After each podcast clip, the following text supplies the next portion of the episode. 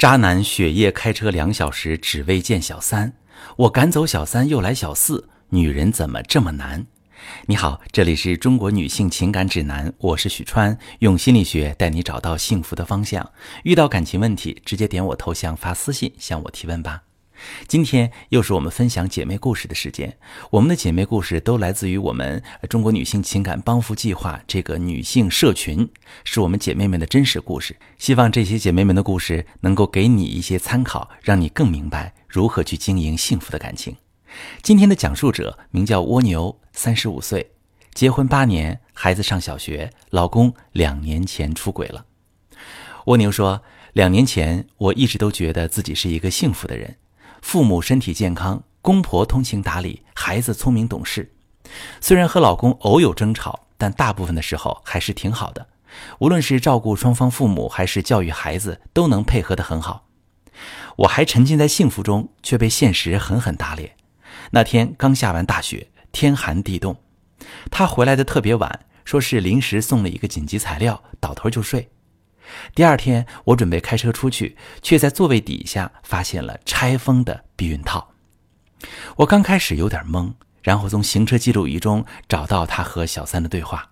原来他回来那么晚，是因为去隔壁的城市找小三去了，光去一趟就得开车两小时，还拿工作当借口。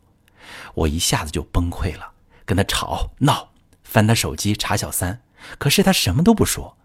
被我逼急了，甩下一句。我懒得跟你说，就出门了，留下我一个人歇斯底里。我开始失眠心悸，只要他不在我跟前儿，我就觉得他一定又去找小三了。可每次他在家，我就忍不住要盘问他、骂他、打他，他却跟个没事人一样，什么都不说，也看不出情绪。我要他写保证书，签婚内财产协议，保证跟小三不再来往，他却坚决不签字，逼急了就溜了。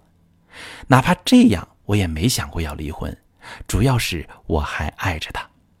我想着他或许就是一时糊涂，等那股劲儿过了就回来了。我去求了公婆，让公婆出面劝他。最后公婆把他骂了一顿，他的态度就软了，表示一定要断三，好好过日子。虽然老公回归了，可是我们的感情始终回不到从前。我开心的时候觉得一切都好，还是原来的样子。可情绪反复的时候，一看到他那张脸，就不自觉的在想他在小三那儿是什么样的，是不是满脸谄媚，各种讨好，连带着厌恶他的身体，甚至生理不适。他受不了的时候就跟我吵，说我只是犯了一次错，是不是就要一直当罪人？你是要我去死吗？每当这个时候，我就又会情绪崩溃大哭。我也不想，可我就是忍不住。凭什么只有我一个人痛苦？凭什么他和小三就能逍遥快活？我痛苦到要发疯，干脆去找小三。我要看看一个有老公有孩子还出轨的女人是有多无耻。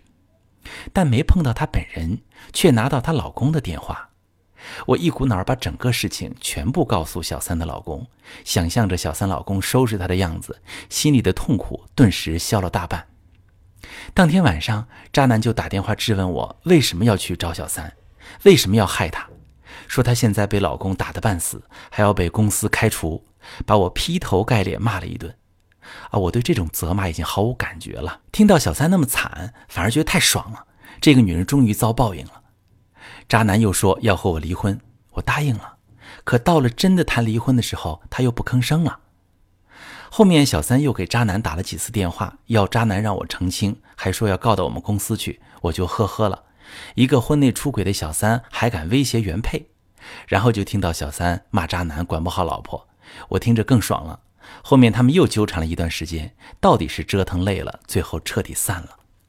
就在我逐渐恢复平静时，结果发现他在手机里跟一个女同学诉苦，说自己过得多憋屈，家里只有压抑，没有温暖。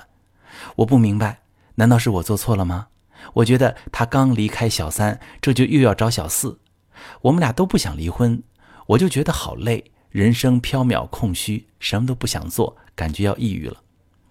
好，各位姐妹，我在做咨询的时候遇到过很多像蜗牛这样的姐妹，很多人理解不了他们的痛苦，会觉得你老公出轨不是已经回归了吗？为什么你还是草木皆兵？为什么见到老公跟一个女性联系，你就觉得他又要出轨找小四？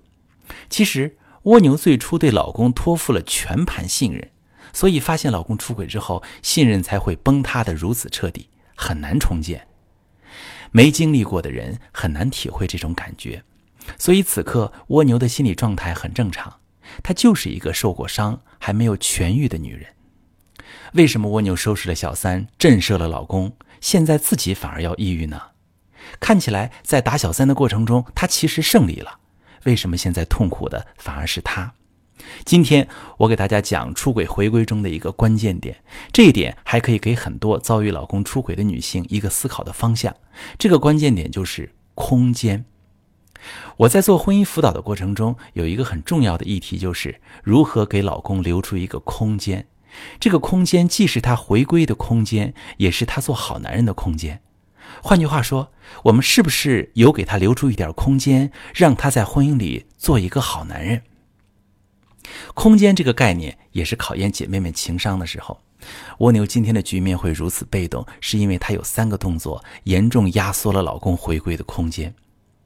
处理婚外情的过程中，蜗牛做的第一个动作是吵闹翻手机，而她老公根本没有正面回应，只说“我懒得跟你说”，留下蜗牛一个人歇斯底里。其实这个时候的吵闹，相当于直接给老公定罪了。这两个人没有讨论为什么有了婚外情，原因是什么，该怎么解决。这老公什么也没说，直接跑了，是因为他没有表达的空间。蜗牛已经跟他吵过骂过了，他已经被认定为是渣男，而他自己也默认了。当他没有跟蜗牛探讨的空间，那自然什么都不说了。蜗牛也无从跟老公沟通，无法探究老公出轨的动机，更没法解决问题，所以她开始失眠心悸。蜗牛的第二个动作就是把公公婆婆牵扯进来了。其实处理婚外情的时候，最好不要把两个人的问题上升到两个家庭的问题。夫妻之间床头吵架床尾和，不管怎么处理都好谈。但上升到家庭层面，哪怕是公公婆婆把儿子骂了一顿，老公服软表示愿意断三回归，但是两个人真正的感情问题依然没解决。蜗牛和老公的感情隔阂沟通了吗？这个男人出去找小三的原因讨论了吗？还有这个男人对婚姻有什么感受聊过了吗？这些问题都没解决，只是老公又被骂了一顿。相当于在长辈那里，她也被扣上渣男的帽子。蜗牛几乎要把老公一巴掌打死，没给他任何生存的空间。老公面对这样的情况，她心里也非常难过。其实，在这个过程中，她老公是有反馈的。他说：“我只是犯了一次错，是不是就要一直当坏人？你是要我去死吗？”也是因为老公在婚姻中没有生存的空间。蜗牛的第三个动作就是痛苦到发疯时，直接找小三，还把出轨的事儿跟小三的老公讲了。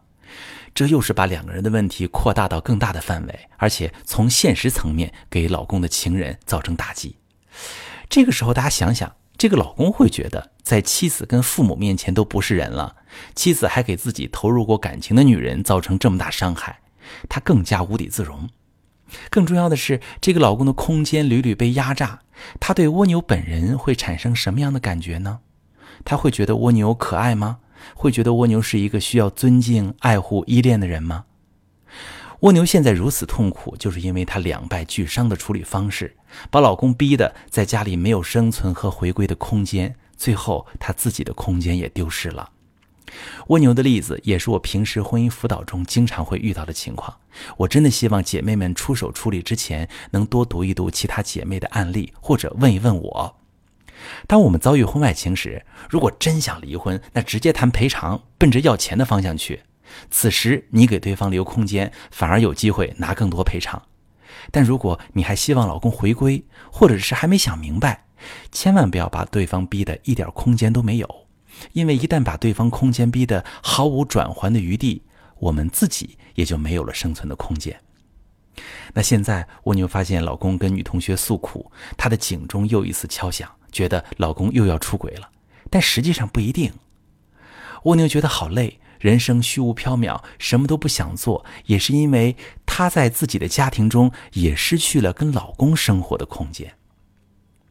处理婚外情啊，讲究对小三毫不手软。对老公软硬兼施，这个软指的就是留空间，而硬指的是立规矩。